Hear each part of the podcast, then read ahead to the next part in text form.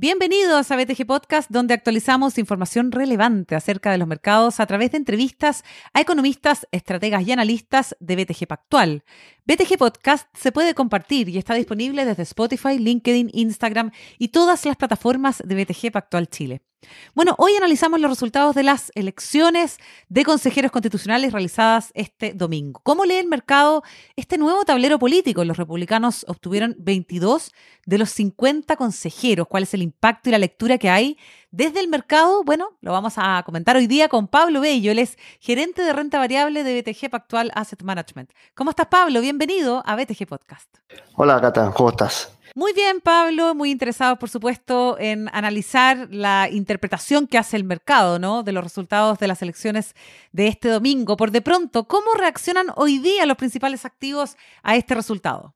Mira, ahora eh, están reaccionando muy bien. El IPSA está subiendo un 2,5% y el tipo de cambios, el peso chileno se está apreciando un 0,5%.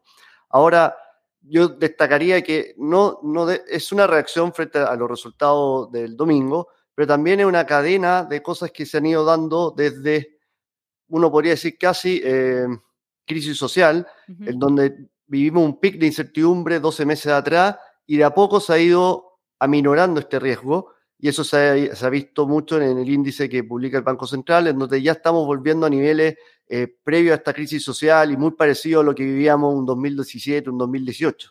Y mm. la bolsa está empezando a reflejar todo este buen momentum.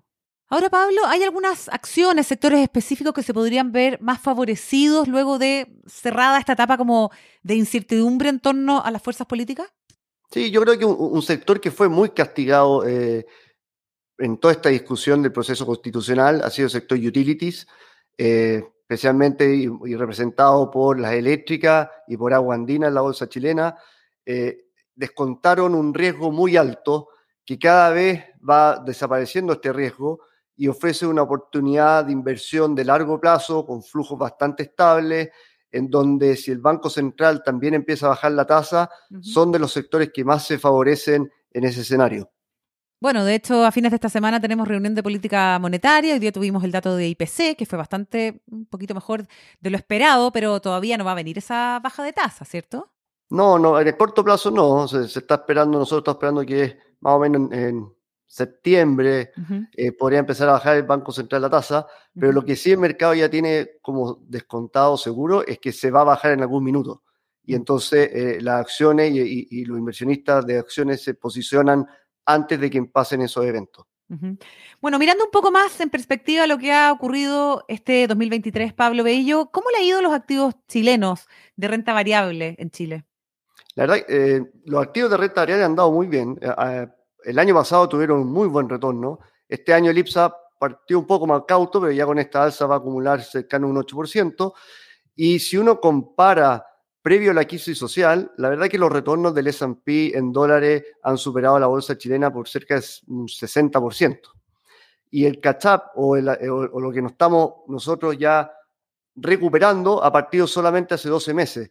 Y nosotros creemos que queda mucho espacio para que la renta variable chilena siga subiendo y alcanzando niveles de valorización previo a al estallido social. Mm. Ahora, ¿crees que los inversionistas todavía están a tiempo, Pablo, para entrar en esta clase de activos? Sí, queda mucho. La verdad que eh, por primera vez en mi, de, mi experiencia veo a Lipsa transando a 8,5 ese precio de utilidad, que son valorizaciones parecidas a los que transaba Brasil. Nunca antes, ni en los últimos 15 años, hemos visto ese tipo de valorizaciones. Son de dos veces de inversión estándar por la media que teníamos acostumbrado. Por mm. lo tanto, el espacio que queda de recuperación es bastante alto. Y ahí siempre hay que acordarse que cuando una acción cae 50%, para recuperarse tiene que subir un 100%. Por lo mm. tanto, es, no menor el, alza, el potencial alza del IPSA. Sí, eso es interesante. ¿ah? ¿Ustedes tienen una proyección muy positiva para el IPSA de aquí a fin de año? Sí, nosotros, tanto eh, BTG como Cellside, tiene proyectado niveles sobre los 6.000 puntos y nosotros también, eh, como Vicer y como la, como la GF, también estamos muy esperanzado y creemos que los activos nacionales, locales, van a seguir rentando bastante mejor que los activos afuera. Mm. Ahora, en BTG siempre ofrecen alternativas que permiten resguardar de cierta forma el riesgo a la hora de invertir en eh, activos de renta variable, Pablo. Eh, sí, nosotros tenemos dos fondos que son los como iconos que tenemos, el Chile Acción, que ese es muy agresivo y es para un perfil agresivo de inversionista, pero también tenemos el fondo Retorno Estratégico, que es para un, un inversionista que quizás tiene un perfil un poco más conservador, que no está en el día a día de las acciones o de la renta fija, y nosotros lo que hacemos en este fondo es reflejar lo mejor de esos dos mundos mm. y dar como una alternativa de inversión a alguien que quizás no quiere tomar un riesgo tan alto en acciones. Sí, es conveniente siempre mirar efectivamente ese mix, ¿o no, Pablo? Es conveniente un mix. También depende del perfil de, riesgo y el, horizonte de inversión. O sea, si una persona quiere invertir en dos, tres años, yo creo que las acciones van a entregar un muy buen retorno, pero no hay que estar preocupado el día a día porque la volatilidad de las acciones siempre va a estar ahí.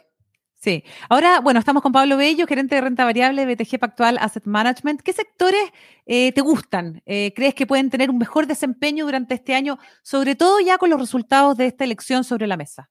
Mira, considerando los resultados y lo que hablamos anteriormente de que el Banco Central en algún minuto va a empezar a bajar la tasa, nosotros estamos favoreciendo el sector malls y el sector utilities dentro de nuestra cartera.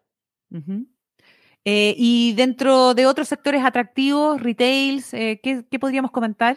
No, en retail seguimos cautos. La verdad que la cifra eh, y la recuperación del sector retail, yo creo que a tardar un poco más. Siguen los problemas de inventario y deberían solucionarse más a, la mitad de año. Mm. Quizá otra, otro sector a mencionar y, eh, es el sector litio, que hemos visto una, una, regulación de los precios relevante en las últimas dos semanas y se espera que esta tendencia continúe y se acentúe a fin de año. Mm. Por lo tanto, creemos que también este sector puede ofrecer una buena alternativa de inversión.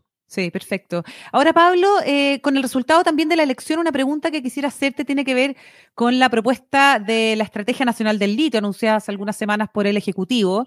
¿Podría eventualmente perder fuerza la idea de una empresa nacional del litio eh, con el nuevo eh, tablero político, sobre todo en cuanto a mm, las fuerzas políticas dentro del Congreso? yo, separaría los dos temas. Por, por, el lado de, la empresa nacional del litio, sí, podría de fuerza o se va a demorar bastante más eh, en poder desarrollarse e, esa, esa, idea. Y lo otro es el acuerdo que debía tener eh, Codelco con los dos actores, SQM y Albert Marle.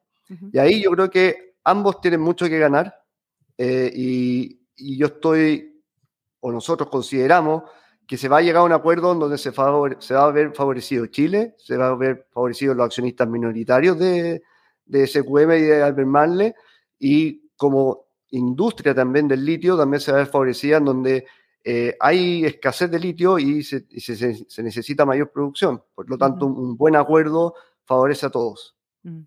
Muy bien, ¿y qué temas ves tú, Pablo Bello, dentro de la discusión en el Consejo y sobre todo en el Comité Experto que empieza ahora a aprobar indicaciones y enmiendas, eh, podrían eh, entrabar eh, o complicar un poco más la negociación por una nueva constitución? Sí. Yo creo que más que un tema en particular es la dinámica que se dé. O sea, si se da la misma dinámica que vimos en el previo proceso, no vamos a lograr nada, probablemente se va a terminar sin llegar a un acuerdo para presentar a noviembre. Y, la idea acá es un poco seguir el discurso del Partido Republicano, un poco de poder abrirse a llegar a acuerdo, a poder entregar una buena constitución para Chile, cosa que tenga un apoyo relevante. O sea, que, que en noviembre terminemos aprobando no con un 51%, sino que sobre un 65%, ojalá. Y con eso yo creo que va a dar un marco de certidumbre de largo plazo que este país necesita. Perfecto. Bien, muy interesante, Pablo Bello. Muchísimas gracias por haber estado hoy día con nosotros en BTG Podcast. Pablo Bello es gerente de renta variable de BTG Pactual Asset Management. Gracias, Cata. Adiós. BTG Podcast se puede compartir y está disponible desde Spotify, LinkedIn, Instagram y todas las plataformas de BTG Pactual Chile. Hasta pronto.